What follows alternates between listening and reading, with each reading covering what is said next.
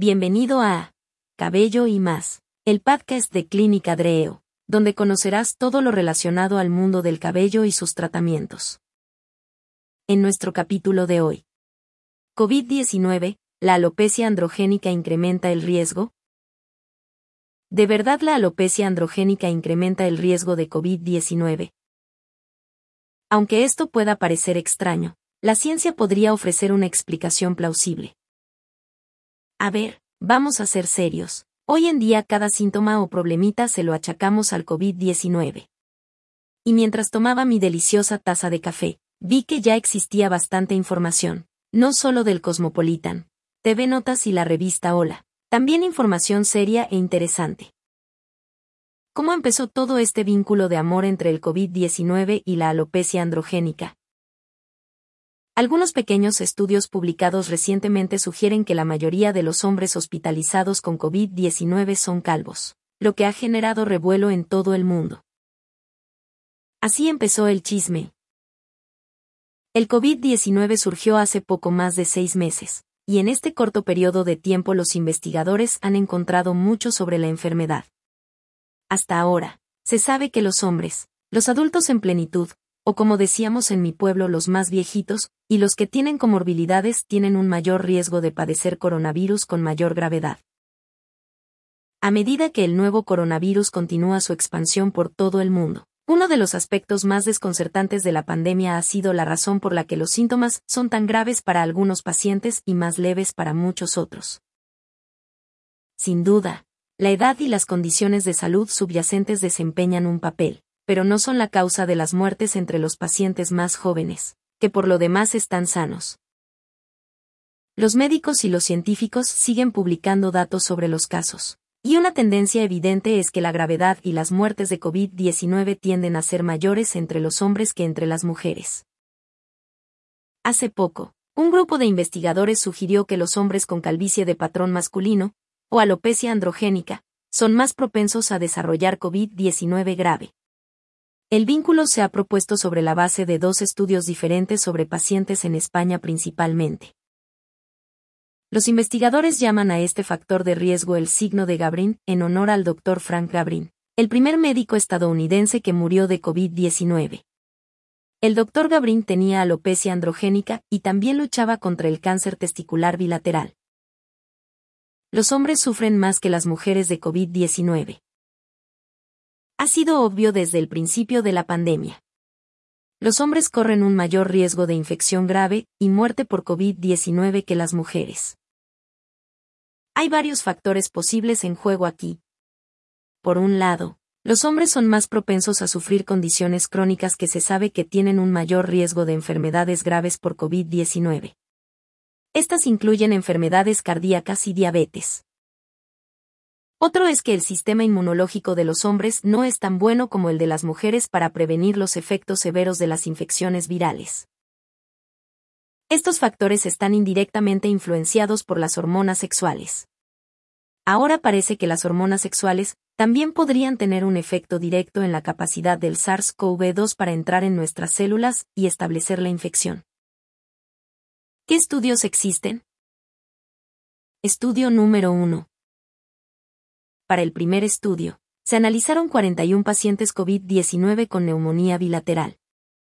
Todos eran hombres caucásicos. De ellos, el 71% tenía alopecia androgénica clínicamente significativa, mientras que el 29% restante tenía algunos signos de esta alopecia, sumando un total del 39% que tenía alopecia androgénica severa. Estudio número 2. La calvicie y el COVID. Para el segundo estudio, los investigadores estudiaron 175 pacientes de COVID-19. La proporción entre hombres y mujeres fue de 2.3 a 1. Del grupo, alrededor del 79% de los hombres y el 42% de las mujeres tenían alopecia androgénica. Sin embargo, la mayoría de las mujeres se encontraban en el grupo de mayor edad en comparación con los hombres. Llamémosle estudio 3. En un análisis reciente de tres estados de Estados Unidos que informan sobre el número de muertes entre hombres y mujeres, los hombres murieron con mayor frecuencia en todos los casos. en una carta al editor de la revista Dermatologic Therapy, Carlos Bambier, profesor adjunto de dermatología y educador clínico de la Facultad de Medicina Warren Alpert de la Universidad de Brown, y otros investigadores, sentaron las bases de su nueva hipótesis. Los colaboradores de la carta son de la Universidad de Nueva York, Applied Biology Inc., y universidades de España, India e Italia. Estudio 4 o estudio no muy pro. El SARS-CoV-2 entra en nuestras células al adherirse a los receptores AC2. Un estudio preliminar, no revisado por pares, que correlacionó los niveles de andrógenos de cientos de personas en el Reino Unido con la gravedad de COVID-19 apoya esta teoría. Un mayor nivel de andrógenos se asoció con la susceptibilidad y la gravedad de COVID-19 en los hombres, pero no en las mujeres, que tienen niveles de andrógenos mucho más bajos en su sangre. Los mismos investigadores demostraron que la inhibición de los receptores de andrógenos reducía la capacidad de la proteína punta del SARS-CoV-2 para unirse a los receptores de AC2 en las células madre en cultivo. Más cosas a tener en cuenta. En el primer estudio, los autores mencionaron que solo se basaba en un diagnóstico visual, y que no se disponía de información sobre si alguna de las personas del estudio ya había recibido un tratamiento antiandrógeno ya que ello cambiaría el resultado del estudio. Sin embargo, se sugirió que dada la asociación, la terapia antiandrogénica puede ser beneficiosa para los pacientes de COVID-19. El estudio también señaló que la hidroxicloroquina, HCQ, el fármaco más debatido para COVID-19, ha demostrado cierta acción reductora de los andrógenos, específicamente la testosterona, en ratones, y que actualmente se está estudiando una combinación de HCQ e itraconazol para el tratamiento del cáncer de próstata. Los andrógenos promueven el crecimiento del cáncer de próstata, por lo que los que padecen la enfermedad reciben terapia hormonal para reducir la producción o el uso de andrógenos en el cuerpo.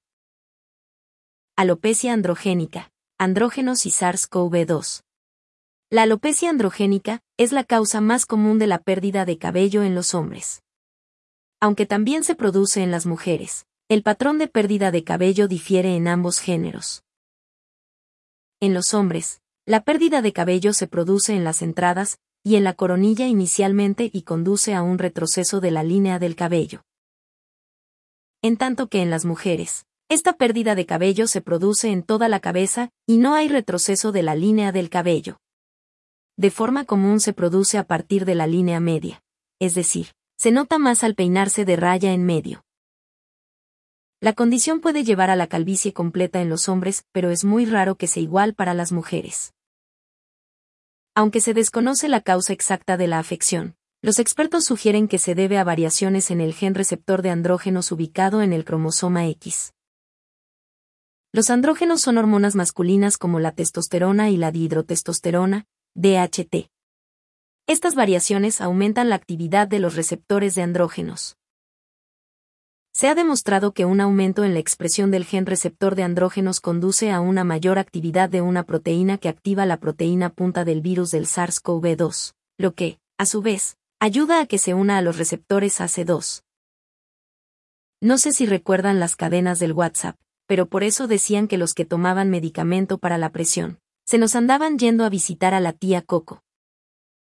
¿Cómo tiene este vínculo sentido biológico? Ya viene lo bueno, nos pondremos científicos. El SARS-CoV-2 entra en las células del pulmón humano cuando una proteína de la superficie del virus, llamada proteína de punta, se engancha a los receptores de proteínas ACE2 incrustados en las superficies de las células. ¿Cómo funciona esto? Recientemente los científicos descubrieron que una enzima llamada TMPRSS2 corta la proteína de punta del SARS-CoV-2, permitiéndole unirse al receptor ACE2. Esto permite que el virus entre en la célula. El gen que codifica el TMPRSS2 se activa cuando las hormonas masculinas, en particular la DHT, se unen al receptor de andrógenos. Por lo tanto, cuanto más hormona masculina, más se unen los receptores de andrógenos, más TMPRSS2 está presente, y más fácil es para el virus entrar. Una posible opción de tratamiento. Si el vínculo con los andrógenos se mantiene, Se fomentaría la exploración de los antiandrógenos como una forma de prevenir y tratar la COVID-19. Muchos antiandrógenos ya están aprobados para el tratamiento de otras enfermedades. Algunos, como los tratamientos de la calvicie, se han utilizado con seguridad durante años o décadas. Algunos, como los tratamientos contra el cáncer, pueden ser tolerados durante meses. Un estudio que examinó a los hombres hospitalizados con COVID-19 en Italia mostró que la tasa de infección era cuatro veces menor en los pacientes con cáncer de próstata con ADT que en los no tratados. Tal vez una sola dosis administrada a alguien que dé positivo en el SARS-CoV-2, o que haya estado expuesto recientemente, bastaría para disminuir la posibilidad de que el virus se afiance. Pero necesitamos una investigación para confirmar esto. Varios medicamentos supresores de andrógenos están siendo sometidos a ensayos clínicos para determinar si reducen las complicaciones entre los hombres con COVID-19 será importante verificar que el tratamiento antiandrogénico funciona tanto en los pulmones como en la próstata, y que es efectivo en pacientes sin cáncer. También necesitaríamos averiguar qué dosis es efectiva, y cuándo debe ser administrada.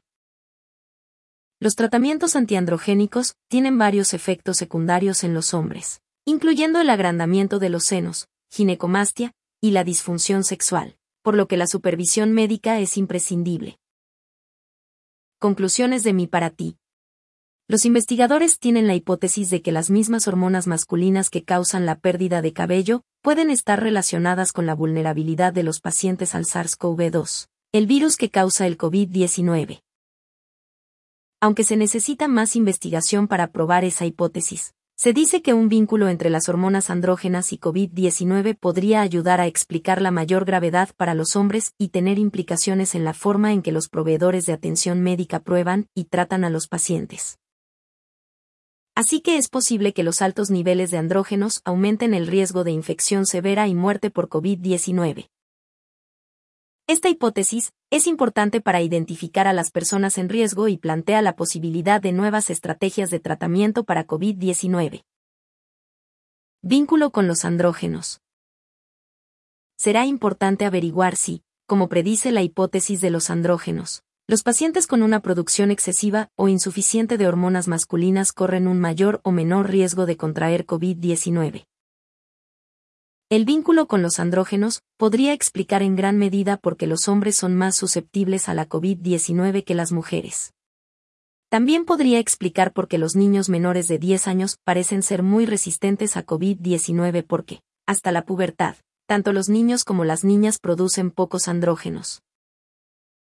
Cuanto más sepamos sobre quienes están en mayor riesgo de contraer COVID-19, mejor podremos orientar la investigación. El vínculo con los andrógenos también abre una vía para el descubrimiento de drogas que podrían mitigar parte del impacto de COVID-19 a medida que continúa acabando con el mundo. La verdad suena muy bien que se pudiera tratar el COVID-19 con medicamentos anticaída de cabello, pero creo que esto está muy en pañales y hacen falta muchos estudios y más rigor científico en los mismos. Hasta aquí nuestro capítulo de hoy. Esperamos que te haya ayudado a resolver algunas de tus dudas.